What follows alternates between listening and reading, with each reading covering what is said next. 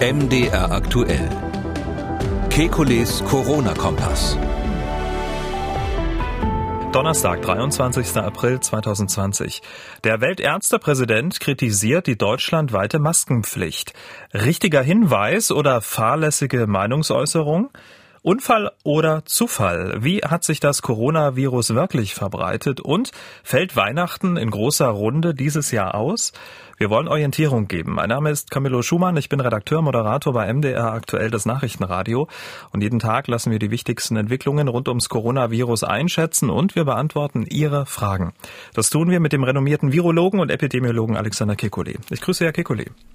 Guten Tag, Herr Schumann. Ja, da haben sich die Bundesländer nacheinander ja förmlich durchgerungen, dass die Menschen ab kommender Woche deutschlandweit einen Mundschutz tragen müssen. Ja, und da gerätscht ausgerechnet Weltärztepräsident Frank Ulrich Montgomery dazwischen. Er hat gesagt, wer eine Maske trägt, wähnt sich sicher, er vergisst den allein entscheidenden Mindestabstand. Und jetzt kommt der für mich entscheidende Satz. Eine gesetzliche Maskenpflicht könne es nur für echte Schutzmasken geben. Eine Pflicht für Schals oder Tücher sei lächerlich. Was haben Sie gedacht, als Sie das das erste Mal gehört haben? Naja, das war einfach die, der Stand der, der, der, der Debatte, kann man sagen, ungefähr im Februar diesen Jahres. Da gab es durchaus auch bei der Weltgesundheitsorganisation, bei den CDC diese theoretischen Gegenstimmen. Und ähm, danach hat man mal die Fachliteratur genauer angeschaut, ähm, die Experimente, die zum Teil schon vor Jahren gelaufen sind, wo man sich halt angesehen hat, welche Wirkung haben eigentlich diese Masken und warum wirken sie? Und hat man eben festgestellt, dass ähm, hauptsächlich der Schutz der Umgebung ähm, da auf jeden Fall funktioniert, in dem Sinn, dass man diese Tröpfchen nicht mehr weit spucken kann. Und dass es sogar auch einen kleinen Effekt gibt, dass man sich selber schützt, insofern Tröpfchen manchmal eben außen auf dem Stoff der Maske hängen bleiben. Äh, und dann kamen noch äh, aktuell die Daten dazu, dass man eben die guten Ergebnisse in Hongkong und anderen Regionen in Asien gesehen hat. Und dabei der Analyse eben festgestellt hat, das liegt wesentlich mit an diesen Masken. Der Stoff ist auf jeden Fall für eine Tröpfcheninfektion ausreichend. Da braucht man diese Papiermasken, diese offiziellen OP-Masken nicht. Ähm, dieser Vergleich, dass also ein normales Stofftuch nicht reichen würde, das ist, ähm, da, da geht ja von einem falschen Grundgedanken aus. Ähm, äh, wir hatten ja auch manche Hörer, die solche Fragen gestellt haben, äh, da, wo es darum geht, wie, wie dicht muss das Filter sein? Äh, bra braucht man da vielleicht sowas wie einen Staubsaugerfilter sogar? Ähm, das ist aber die falsche Überlegung, weil das wäre die Überlegung bei einer FFP2-Maske. Aber bei diesen einfachen äh, Gesichtsschutzen ist es ja so, dass hauptsächlich die Tröpfchen abgefangen werden sollen, in denen die Viren manchmal drinnen sind. Und da tut's jede Baumwolle auch. Im Gegenteil, es gibt sogar ähm, extrem schlecht hergestellte sogenannte OP-Masken auf dem Markt. Äh, Gerade zur Zeit wird da irre viel ähm, angeboten. Und da bin ich gar nicht mal so sicher, ob die immer so viel besser sind als ein normales Baumwolltuch. Und das andere, was mich jetzt ein bisschen irritiert hat an der Aussage, ist sogar der erste Halbsatz, den Sie vorgelesen haben. Äh, er sagt ja, ähm, es käme allein auf den Sicherheitsabstand an, so ungefähr als wäre die Maske völlig wirkungslos. Also das ist nun wirklich so krasser Unsinn, dass ich glaube, das muss man nicht weiter kommentieren. Hm. Ähm, wenn man es positiv äh, formuliert, ähm, legt er vielleicht auch den Finger in, der, äh, in die Wunde, weil er sagt, eine regelrechte Maskenpflicht dürfte es ja tatsächlich nur für Masken geben und eben nicht für irgendeinen Lappen, den man sich dann vors äh, Tuch hält. Ich übersetze das jetzt mal ein bisschen salopp. Aber legt er da nicht auch den Finger in die Wunde, so nach dem Motto, liebe Politik, sorgt mal bitte schön dafür, dass wir alle eine echte, richtige schützende Maske bekommen? Natürlich, wenn man jetzt die ganz normalen Masken hätte, ähm, wie das ja eigentlich eine gute Idee wäre. Ich sag mal, jemand, der sich schlecht fühlt, soll einfach in die Apotheke gehen und sich eine Maske holen. Ähm, oder eben jetzt, wo wir den Lockdown lockern, soll jeder die Masken bekommen an jeder Ecke. Das wäre natürlich das Beste, weil auch dann so ähm, die Bevölkerung so das Gefühl hätte, der Staat hat's äh, vernünftig in der Hand. Ähm, ich glaube, ähm, ja, das ist ein juristisches Argument. Da bin ich so ein bisschen äh, klar. Also ich bin kein Jurist, aber ich ist natürlich schon ein bisschen komisch, wenn eine Pflicht besteht, sich sowas wie ein Cowboy-Tuch um die Nase zu binden, äh, ein Vermummungsgebot sozusagen. Ähm, das ist ähm, in der Tat juristisch ähm, regt es bei mir auch Widerstand, aber das ist nicht mein Fachgebiet. Da kann ich Ihnen jetzt nichts Professionelles zu sagen. Hm. Aber genau darum geht's ja, dass sozusagen ähm, ja auch ähm, der Laie da draußen nicht unterscheiden kann und auch überhaupt nicht unterscheiden soll. Äh, Hörer, die uns äh, gemailt haben, sind sehr verwundert. Äh, wir haben einige Mails bekommen. Stellvertretend lese ich mal die von Herrn Hönig vor. Das dürfte kaum dazu beitragen, das Vertrauen der Bevölkerung in die Maßnahme zu stärken und sich an die Regeln zu halten. Äh, ich glaube, dass Herr Montgomery da tatsächlich ähm, zum jetzigen Zeitpunkt, sage ich mal, ein bisschen zu spät kommt mit dem Argument und daher da ähm, zur Verunsicherung beitragen könnte. Das ist ja alles ausdiskutiert worden und die Länder haben genau diese Argumente ja intensiv besprochen und sich dann letztlich für die Maskenpflicht entschieden. Es gab auch so eine Art Probelauf. In Sachsen-Anhalt war es ja so, dass man paar Tage lang nur eine dringende Empfehlung für die Masken hatte, dann aber gemerkt hat, dass sich absolut niemand dran hält, solange es nur eine Empfehlung ist, so dass man auch so ein bisschen sich rantastet an die optimale Lösung. Zum jetzigen Zeitpunkt finde ich, ist es eigentlich zu spät dafür, weil das Thema ist durch aus meiner Sicht. Äh, ich glaube, da hat er sich ein bisschen verrannt an der Stelle. Hm, aber jetzt verfängt sich sicherlich bei einigen Menschen gut der Weltärztepräsident. Der Weltärztepräsident ist gegen Mundschutzpflicht. Wieso soll ich eine tragen? Und auch eine Kritikerin des Mundschutzes hat bei uns angerufen, die für ihre Kritik das Beispiel Asien nimmt. Da können wir ja mal kurz reinhören. Und zwar betrifft es den Mund-Nasenschutz. Wenn dieser so effektiv wäre, warum ist in den asiatischen Ländern, wo er praktisch zum Alltag gehört, das Coronavirus nicht wirklich gut effektiv einzudämmen? Was würden Sie dieser Dame sagen? Es kommt darauf an, welche, wie groß die, ähm, wie groß die äh, Situation ist, wie groß, wie viele Fälle man hat. Also wenn man so viele Fälle hat, wie wir ähm, das noch vor kurzem auch in Deutschland hatten, ähm, also eine exponentielle Vermehrung der Fälle, dann ist natürlich dieser Mund-Nasenschutz alleine auf keinen Fall ausreichend. Zu dem Zeitpunkt, als wir hier den Lockdown hatten, war er dringend nötig. Und in China gab es natürlich äh, viele, viele äh, Wochen, wo man genau die Situation hatte, dass man mit diesem Mund-Nasenschutz alleine nichts erreichen konnte. Und deshalb wurde das dort nicht eingedämmt. Der Mund-Nasenschutz ist dann ein gutes Mittel, wenn man wieder Richtung Normalität zurückgehen will in kleinen Schritten und quasi ähm, irgendetwas braucht, um in Alltagssituationen ähm, das Infektionsrisiko zumindest deutlich zu senken. Auf Null wird es nicht gehen, aber man kann es deutlich senken. Und da gibt es natürlich in Asien natürlich Erfolgsbeispiele. Also in Hongkong ist es relativ deutlich, dass der Mund-Nasenschutz was gebracht hat, auch in Taiwan. Taiwan. Und ähm, ja, und dann in Südkorea äh, ist es auch ganz gut. In, in, in Singapur ist ein ganz gutes Beispiel. Da hat man es lange im Griff gehabt und da ist es aber tatsächlich so, dass in bestimmten Teilen der Bevölkerung jetzt das Virus ausgebrochen ist und irrsinnige Probleme macht. Und das sind wirklich, ähm, wenn man mal dort war hatten und das gesehen hat, das kann man nicht anders als Slums bezeichnen. Das sind so moderne Slums, so ähnlich wie so, so, so, so billig gebaute Vororte, wo die Gastarbeiter dort sind, weil in, in Singapur geht man eben mit Menschen, die äh, da die Häuser bauen und quasi den ganzen wirtschaftlichen Wohlstand letztlich sichern nicht so äh, komfortabel um. Und in diesen ähm, Räumen, wo die quasi fast, hätte ich gesagt, eingepfercht sind, also wo die unter engsten Bedingungen leben und auch medizinisch schlecht versorgt sind, da tragen die natürlich auch nicht die ganze Zeit den Mundschutz so wie der, wie der normale Singaporien-Bewohner äh, das macht. Und da sind diese Ausbrüche passiert. Also selbst an diesen Negativbeispielen, dass wir in Singapur jetzt eigentlich einen Rückschlag haben zurzeit, ähm, kann man ablesen, dass wenn man sich an diese Distanzregeln hält und wenn man den Mundschutz noch zusätzlich benutzt, dass das auf jeden Fall was bringt. Hm, und dass der Mundschutz äh, was bringt äh, in Kombination, zeigt ja auch Taiwan fast lehrbuchhaft, oder? Das ist doch quasi wie so eine Blaupause ähm, für die nächsten Alarmzeichen, möglicherweise für die zweite Welle auch bei uns, oder? Ja, also das, ähm, das ist genau, finde ich, ein ganz wichtiger Hinweis. Also die in Taiwan funktioniert's halt jetzt im Moment. Das ist ähm, und die haben es und nicht nur im Moment, sondern die haben ja am 20. Januar damit angefangen, Gegenmaßnahmen einzuleiten. Drastisch. Äh, ne? relativ mhm. konsequent. Äh, am Anfang drastisch äh, und inzwischen ist es aber so, diese kommen ohne Ausgangssperren, ohne sogenannten Lockdown kommen die aus und die haben das, was man hier so ein bisschen als neue Normalität verkauft, das haben die eigentlich schon ganz lange.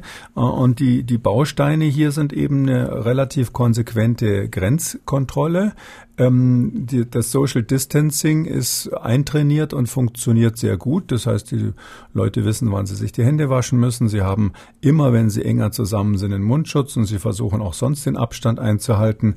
Und das ist ein ganz wichtiger Baustein. Man hat eben sehr, sehr hohe Testkapazitäten, testet konsequent so viel man kann und der öffentliche Gesundheitsdienst ist irrsinnig gut im Nachverfolgen. Übrigens ohne App. Also die Apps haben, spielen dort keine Rolle, diese sogenannten Tracing-Apps aber die können einfach sehr gut einzelne Fälle nachverfolgen. Natürlich auch die Bevölkerung ist da hinterher, um das einzuhalten, weil die wissen, das ist sozusagen der Preis der Freiheit, den sie da zahlen müssen, dass sie eben, wenn sie krank sind, dann sofort ähm, sich in Isolation und, und die Kontaktperson in Quarantäne begeben.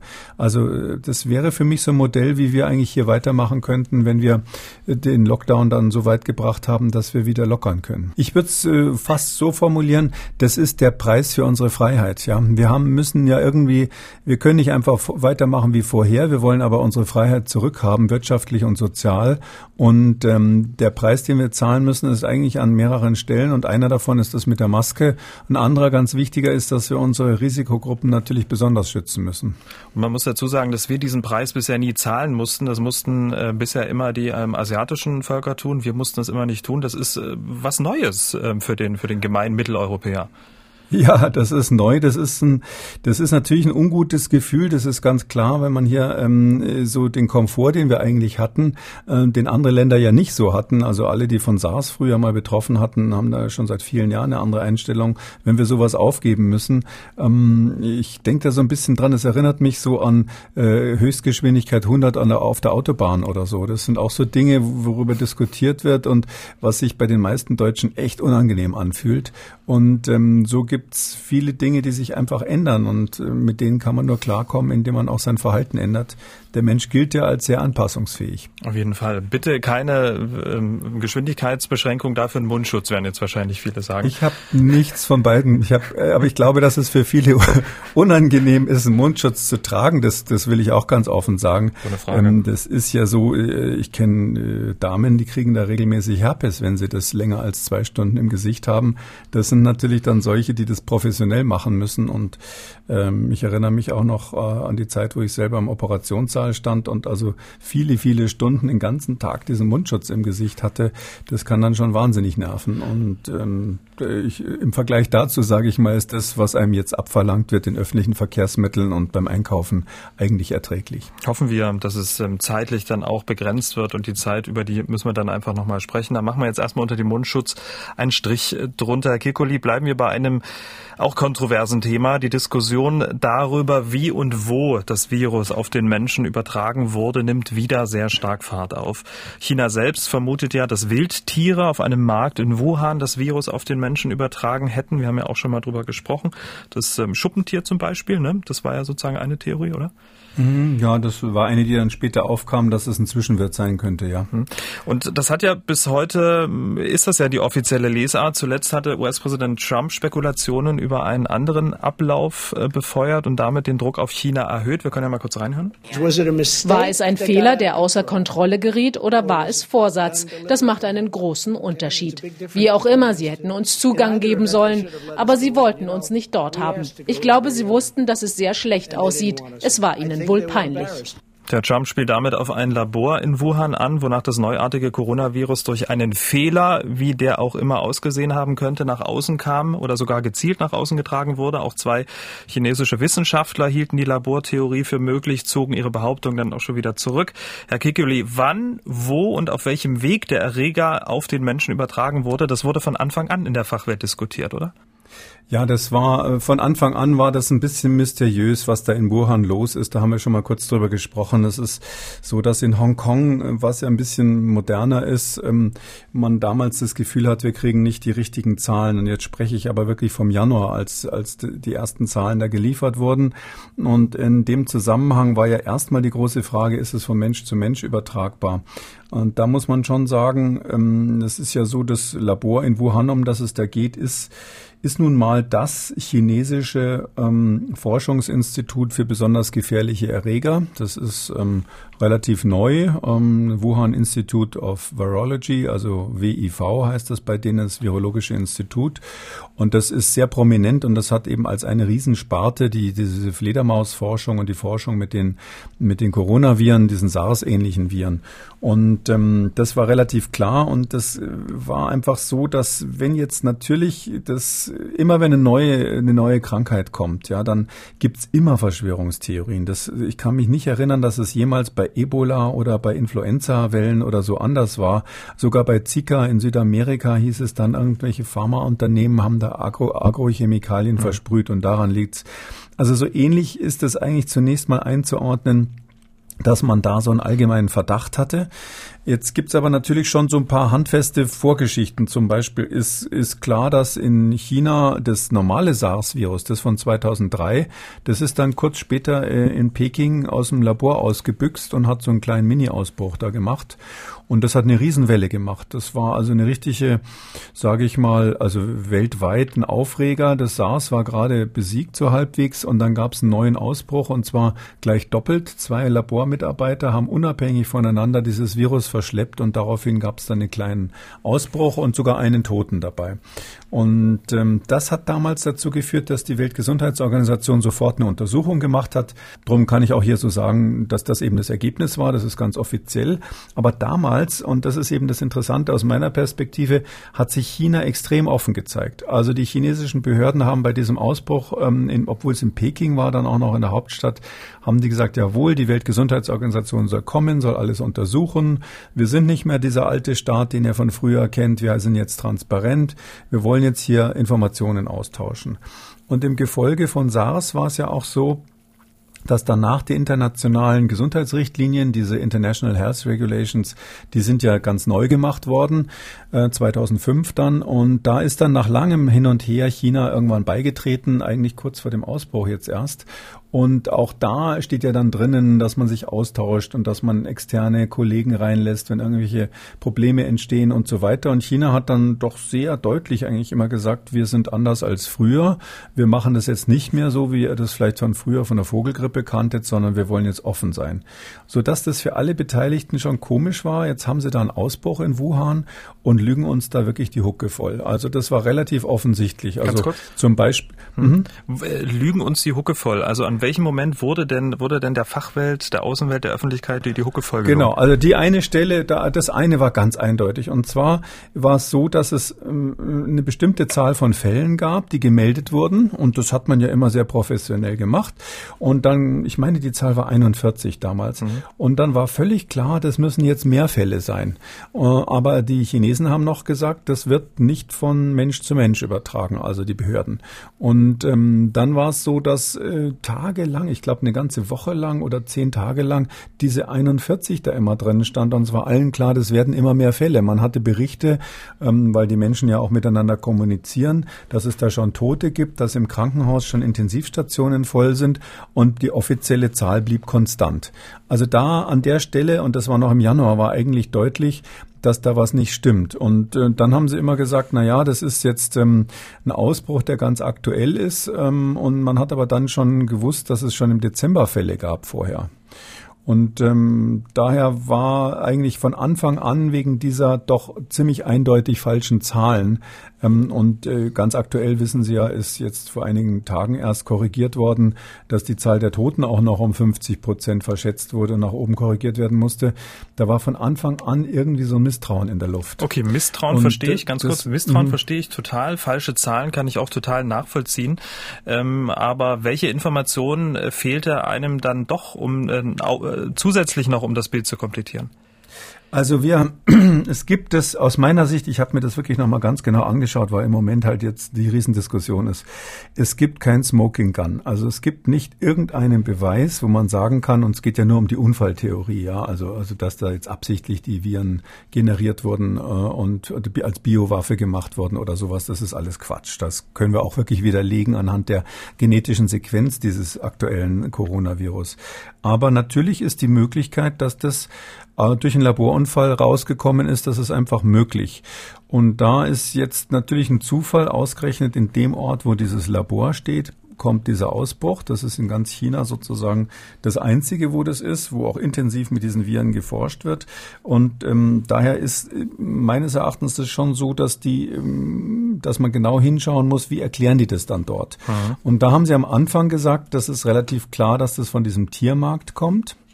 Und da hat sich aber dann auch herausgestellt, je genauer man das untersucht hat, dass dieser Tiermarkt ähm, vielleicht so ein Durchlauferhitzer für das Virus war, aber diese, diese ganz schnelle Fixierung auf den Tiermarkt und die Übertragung von Tieren so wie es bei SARS eben auch war 2003, auf den Menschen auf diesem Markt. Das war so ganz stark immer die, die These, die sowohl die Fachleute aus Wuhan äh, vertreten haben, als auch die äh, Regierung in Peking beziehungsweise das chinesische Gesundheitsinstitut in Peking. Das war eigentlich zu dem Zeitpunkt gar nicht so klar. Ich sage Ihnen mal ein anderes Beispiel.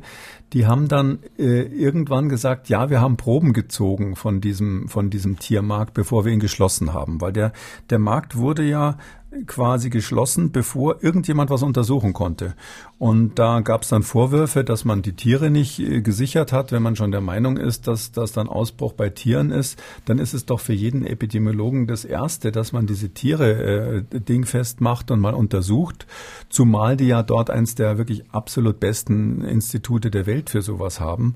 Und das haben sie aber nicht gemacht. Es gibt überhaupt keine äh, Proben von den Tieren, die da verkauft wurden, obwohl das die Hauptstrategie, Haupttheorie war, die sie immer vertreten haben. Als dieser Vorwurf dann im Raum stand, dann gab es dann so eine ähm, Erklärung aus Peking wiederum, nicht aus Wuhan, wo sie gesagt haben, ja, wir haben ähm, diese, ähm, wir haben da äh, äh, Umweltproben genommen. Also wir haben auf diesem Markt Umweltproben genommen, ganz viele, und da war ganz oft dieses Virus dann in Wischproben quasi aus der Umwelt nachweisbar. Ähm, und da würden sich natürlich jetzt alle wahnsinnig dafür interessieren, aha, jetzt haben sie also die Proben, jetzt wollen wir doch mal wissen, welche Hinweise gibt es denn von der genetischen Sequenz der dort isolierten Viren, äh, was da drinnen ist. Mhm. Aber das ist bis heute nicht veröffentlicht worden. Mhm. Da gibt es nur eine Presseerklärung dazu. Und so sind einfach so viele Fragezeichen, dass ich schon verstehe, dass es Leute gibt, die sagen, da muss man ein bisschen genauer nachfragen. Also nicht in dem Sinn, dass man denen was unterstellt, aber wir wollen ja auch wissen, wie diese Krankheit ursprünglich auf den Menschen übergesprungen ist, um eine Wiederholung zu vermeiden. Hm, ohne Frage. Sie haben ja gesagt, äh, die ersten Zahlen waren 41 Personen. Und bei 41 Personen, da würde man Stand heute hier bei uns natürlich in die Hände klatschen. Wir könnten äh, die Infektionsketten nachverfolgen. Ergo, gab es denn einen Patienten Null? Ja, dieser Patient Null, das ist ja ähm, immer die Frage, wo kommt's her? Und wenn man den Patienten Null hat, den allerersten, der sich sozusagen beim Tier infiziert hat, dann, dann weiß man, wie es ist. Und dazu, den gab's hier nicht. Das ist das Interessante. Und den gibt's bis heute nicht. Aber ähm, genau was Sie fragen, ist natürlich auch ein ganz wichtiger Kritikpunkt. Das muss man folgenden Hintergrund sagen. Ähm, der SARS-Ausbruch 2003, da waren die Behörden um Klassen schlechter aufgestellt. Also da waren wir Lichtjahre von den Möglichkeiten entfernt, die wir heute haben. Damals Damals kannte man ja überhaupt keine Coronaviren, die sowas machen. Das war also eine ganz andere, viel schlechtere Ausgangsposition. Bei diesem SARS-Ausbruch ist es so gewesen, den hat man eigentlich in Hongkong ähm, festgestellt, konnte den dann zurückverfolgen in eine ländliche Region Chinas, die dann nördlich von Hongkong ist, die heißt Guangdong, das ist die Provinz dort. Und dort wiederum konnte man tatsächlich den Patienten Null dann identifizieren. Also man hat wirklich rausgekriegt, wer waren die ersten zwei Leute, die sich infiziert haben damit. Und damit war sozusagen die ganze Infektionskette aufgeklärt und zwar ist heute relativ klar, dass der Zwischenwirt eine sogenannte Schleichkatze war war, also so ein kleines Raubtier, Bodenraubtier. Und äh, obwohl damals die Bedingungen so schlecht waren, hat man das rausgekriegt. Und da hat man ja erst von dem Ausbruch, den Ausbruch mitgekriegt, als da viele hundert Leute schon krank waren. Und jetzt ist genau, was Sie sagen, natürlich richtig. Also wenn das dann nur 40 sind oder so. Und wenn man das feststellt und wenn man weiß, es gibt ähm, viele Menschen, die schon auf der Intensivstation sterben, dann müsste doch eigentlich in so einem Land, wo man darauf vorbereitet ist und wo zufällig am gleichen Ort das beste Forschungsinstitut Chinas und eines der besten der Welt ist, müsste man doch irgendwie das rückverfolgen können, dass man etwas genauer weiß, was los ist. Mhm. Und das ist weder den Chinesen gelungen, ähm, noch, und das ist eben noch so ein anderes Geschmäckle, sie haben eben diesmal absolut niemanden reingelassen. Also anders als bei dem Unfall in, in, in Peking damals haben sie der WHO den Zutritt verweigert. Sie haben den CDC, die sofort gesagt haben, wir kommen und machen das mit euch gemeinsam, den Zutritt verweigert. Und sie haben, das ist ja aus der Presse hinlänglich bekannt, ähm, alle Whistleblower, die gesagt haben, hallo, hier ist ein gefährlicher Ausbruch, äh, mundtot gemacht, ähm, eingesperrt zum Teil. Einer ist ja sogar ähm, dann wahrscheinlich äh, an seiner Krankheit einfach so verstorben. Und es gibt ähm, äh, mehrere Journalisten, die am Anfang sich geäußert haben, chinesische Journalisten, die jetzt angeblich, das kann ich nur so wiedergeben, wie das die, äh, die äh, Fachleute dort sagen, die sind verschwunden, die, die äußern sich gar nicht mehr. Und die zwei, die damals äh, eine Publikation, die, die Sie eingangs erwähnt haben, die da eine Publikation hatten, wo sie gesagt haben, äh, wir haben da den Verdacht, dass es irgendwie anders gelaufen sein könnte. Die haben das zurückgezogen, aber seitdem hört man von denen auch nichts mehr. Also da ist schon sehr deutlich ähm, mindestens ein Eindruck da, dass man hier etwas vertuschen will. Äh, und wir wissen natürlich nicht, wollen die nur vertuschen, dass sie am Anfang vielleicht den Ausbruch falsch eingeschätzt haben. Das wäre ja fast, fast schon menschlich. Oder, und das befeuert eben dann diese Verschwörungstheorien, vertuschen die vielleicht einen Unfall in, mhm. ihrem, in ihrem Forschungslabor. Aber wäre das nicht auch menschlich? Stichwort Laborunfall. Da gab es in den vergangenen Jahren auch Unfälle in Laboren der höchsten Sicherheitsstufe, 2009 zum Beispiel bei uns in Deutschland, in Hamburg. Da hatte sich ein Wissenschaftler bei der Forschung an Ebola-Viren versehentlich durch drei Handschuhe gestochen. Zum Glück ist nichts passiert. Hätte aber was passieren können. Also wo Menschen arbeiten, werden Fehler gemacht, oder? Ja, das ist ganz normal und äh, es gibt ja ähm, für in den USA gibt es sehr viele solche Hochsicherheitslabore und äh, für diese Labore gibt es quasi Katastrophenpläne auch für die Umgebung, die ähnlich sind wie beim Kernkraftwerk, weil man natürlich immer davon ausgeht, da könnte was schiefgehen und die lokalen Gesundheitsbehörden sind sozusagen haben da schon ihren Plan für den Fall, dass da mal ein Virus ausbüchst. Ist noch nie passiert, aber das ist das ist natürlich immer so, dass das sein kann. Ich will aber noch Folgendes dazu sagen: Die haben dort diese BSL 4, die höchste höchste Sicherheit Sicherheitsstufe in, in Wuhan im Virologischen Institut. Ich bin gar nicht so sicher, ob die dort dieses Virus untersucht haben, weil ein, ein großes Forschungslabor, die haben natürlich alle Stufen, die können von Stufe 2 bis Stufe 4 sozusagen nehmen, was sie wollen. Und typischerweise ist es so, bei BSL 4 hat man sehr wenig Platz, kann nicht so viele Tiere halten. Es ist wahnsinnig mühsam, sich da ein- und auszuschleusen. Und die haben ja auch in der Tat auch andere Viren dort untersucht, die so ähnlich wie Ebola sind zum Beispiel. Es gibt für mich jetzt keinen Grund, ein Coronavirus das ja dann Sicherheitsstufe 3 wäre von der technischen Einstufung, jetzt unter BSL 4 plötzlich zu untersuchen. Also das würde bei uns eigentlich keiner machen, dass er sozusagen sich da reinzwängt in den Anzug und in diesen speziellen Raum da geht, wo er keinen Platz hat und wo alles mühsam ist, äh, obwohl das nur für BSL 3 ist. Das heißt also, das ist, dieses diese Viren sind, nehme ich mal an, unter Stufe 3 untersucht worden, wo natürlich noch leichter Fehler passieren können. Und da gibt's ja, ähm, das ist glaube ich auch völlig unstreitig, die Washington Post hat das ähm, kürzlich veröffentlicht, ähm, dass ähm, tatsächlich hier ähm, es sogar so eine Art Faxschreiben, so ein Bericht von amerikanischen Mitarbeitern der Botschaft gab, die dort in Wuhan einen Besuch gemacht haben, vor ein paar Jahren schon, und die gesagt haben, die Sicherheitsstandards sind so unter aller Kanone, dass dann erhebliches Risiko eines Ausbruchs besteht. Und es wurde sogar gesagt, dass dort mit Coronaviren geforscht wird, und ganz konkret die Gefahr besteht, dass ein Coronavirus hier zum Ausbruch führt. Und man hat ja, wenn die Washington Post hier recht hat, hat man äh, dann die amerikanische Regierung sogar gebeten um Unterstützung bei diesem neuen Labor, äh, das quasi richtig zu, zu führen. Und das ist aber aus Washington dann nie gekommen, diese Unterstützung. Wenn jetzt einfach so viele Leute, einschließlich des amerikanischen Präsidenten, dieses, äh, diesen Vorwurf machen. Und ähm, ich selber will den wirklich nicht machen, weil ich finde, im Zweifel für den Angeklagten. Aber es, der Vorwurf steht so groß und breit im Raum und es gibt schon deutliche Fragezeichen. Da muss man noch wirklich Richtung Wuhan und Richtung Peking sagen, ähm, jetzt äh, geht es ja nicht um ein Gerichtsverfahren wo man sagen kann, ich verweigere die Aussage, weil ich mich vielleicht belasten würde, ja, wie man das aus Strafprozessen kennt, sondern es geht um eine politische Verteidigung. Und in der Politik ist längst auf diesem politischen Gradmesser ist längst das, der, der Moment erreicht, wo die sich verteidigen müssen und wo mhm. die wirklich erklären müssen, wie ist es gelaufen. Im Zweifel, Sie haben es gerade gesagt, im Zweifel für den Angeklagten, ähm, der Direktor des Labors ähm, weist auch gegenüber der ARD alle Vorwürfe zurück. Da können wir noch mal kurz reinhören.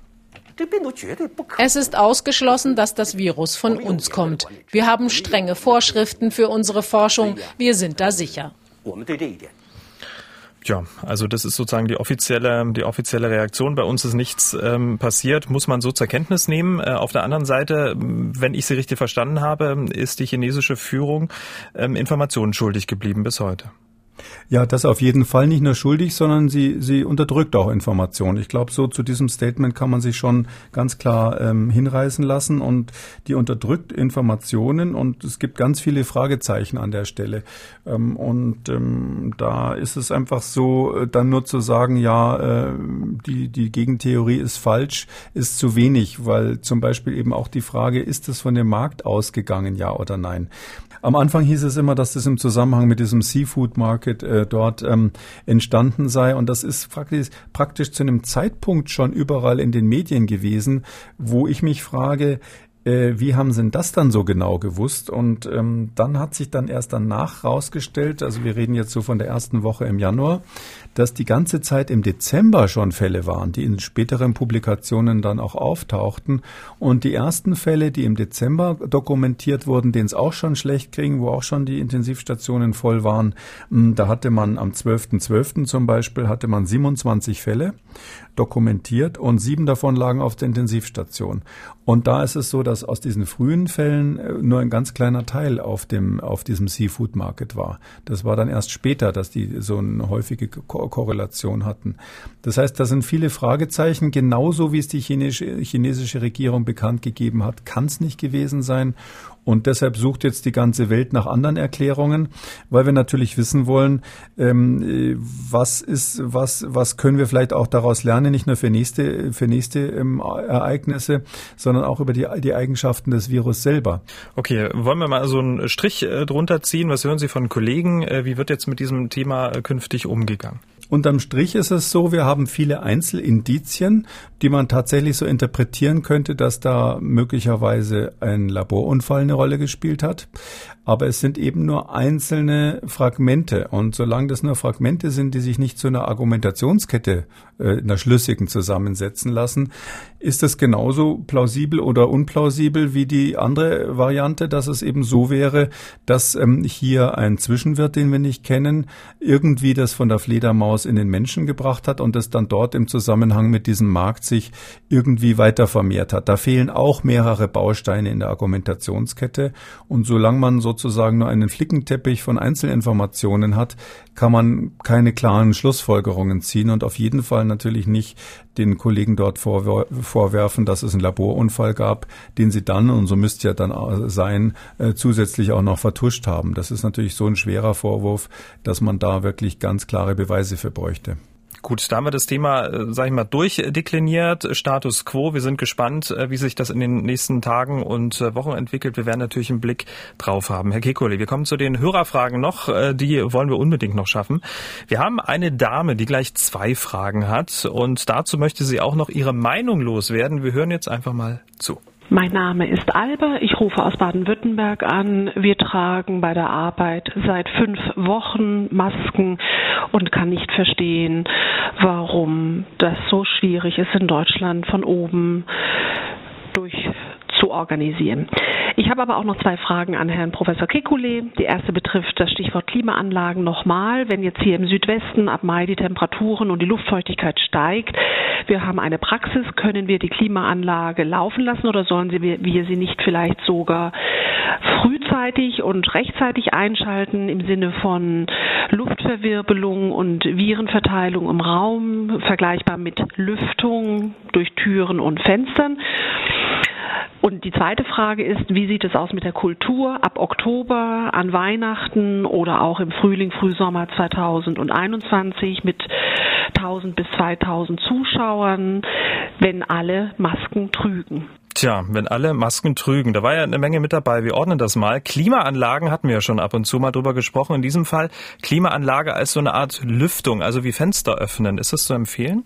Ja, die meisten Klimaanlagen, da gibt es ja verschiedene Modelle, äh, funktionieren ja tatsächlich so, dass sie die Luft umwälzen und ähm, es dadurch auch zu einer äh, gewissen Lüftung, um, Luftumwälzung kommt, zum Luftwechsel.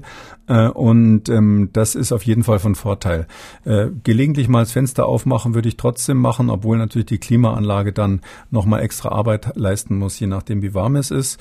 Ähm, wie schon mal gesagt, es ist keine Gefahr, dass über die Klimaanlage irgendwie das Virus im Raum verteilt wird. Das ist, äh, dafür haben wir überhaupt keine Hinweise im Moment. Kommen wir zu den Veranstaltungen. Äh, zu Weihnachten erstmal 2020, bevor wir uns dann aufs Frühjahr 2021 vorarbeiten. Ja, also diese, in dieser Größenordnung wird es natürlich dann das ist genau die Grenze. Ja, wir haben ja früher mal Großveranstaltungen als Veranstaltung über 1000 Personen bezeichnet. Ähm, das wird wahrscheinlich bis Weihnachten dann bundeslandmäßig unterschiedliche Größenordnungen geben. Ich glaube, eine echte große Veranstaltung, egal wie man die dann nennt, äh, wird es auch an Weihnachten noch nicht geben. Das ist so mein Eindruck. Ähm, da glaube ich, äh, wird es nicht so diesen Deal geben, dass man sagt, ihr zieht alle Masken an, dafür dürft ihr wieder Schulter an Schulter sitzen. Ähm, das wäre jetzt aus epidemiologischer Sicht nicht sinnvoll. Ähm, ich kann aber jetzt nicht vorhersagen, wie es sich im Sommer entwickelt, weil es ist ja so, dass wir jetzt sehr viel tun und in der nächsten Stufe eben dann auch einiges tun, um die, die Viren, ähm, die Weiterverbreitung zu verhindern. Wir äh, verbessern den öffentlichen Gesundheitsdienst, dass er mit der Nachverfolgung besser nachkommt.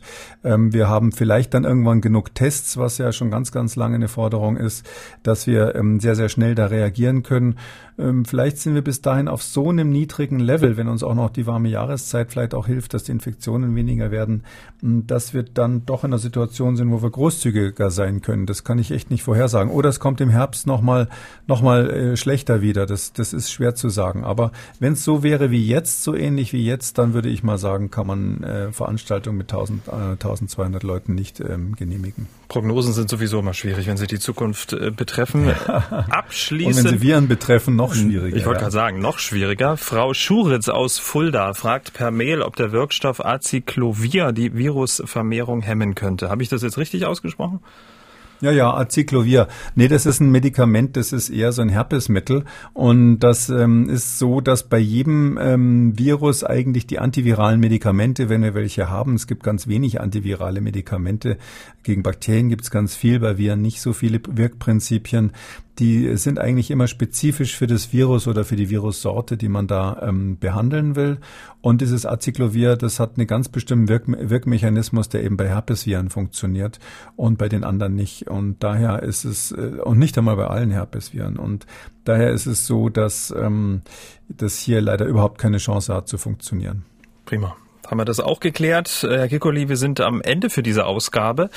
Und alle treuen Hörer dieses Podcasts wissen, was jetzt passiert. Und davon gibt es auch eine jede Menge, diese treuen Hörer, wie zum Beispiel Herr Höfig aus Texas.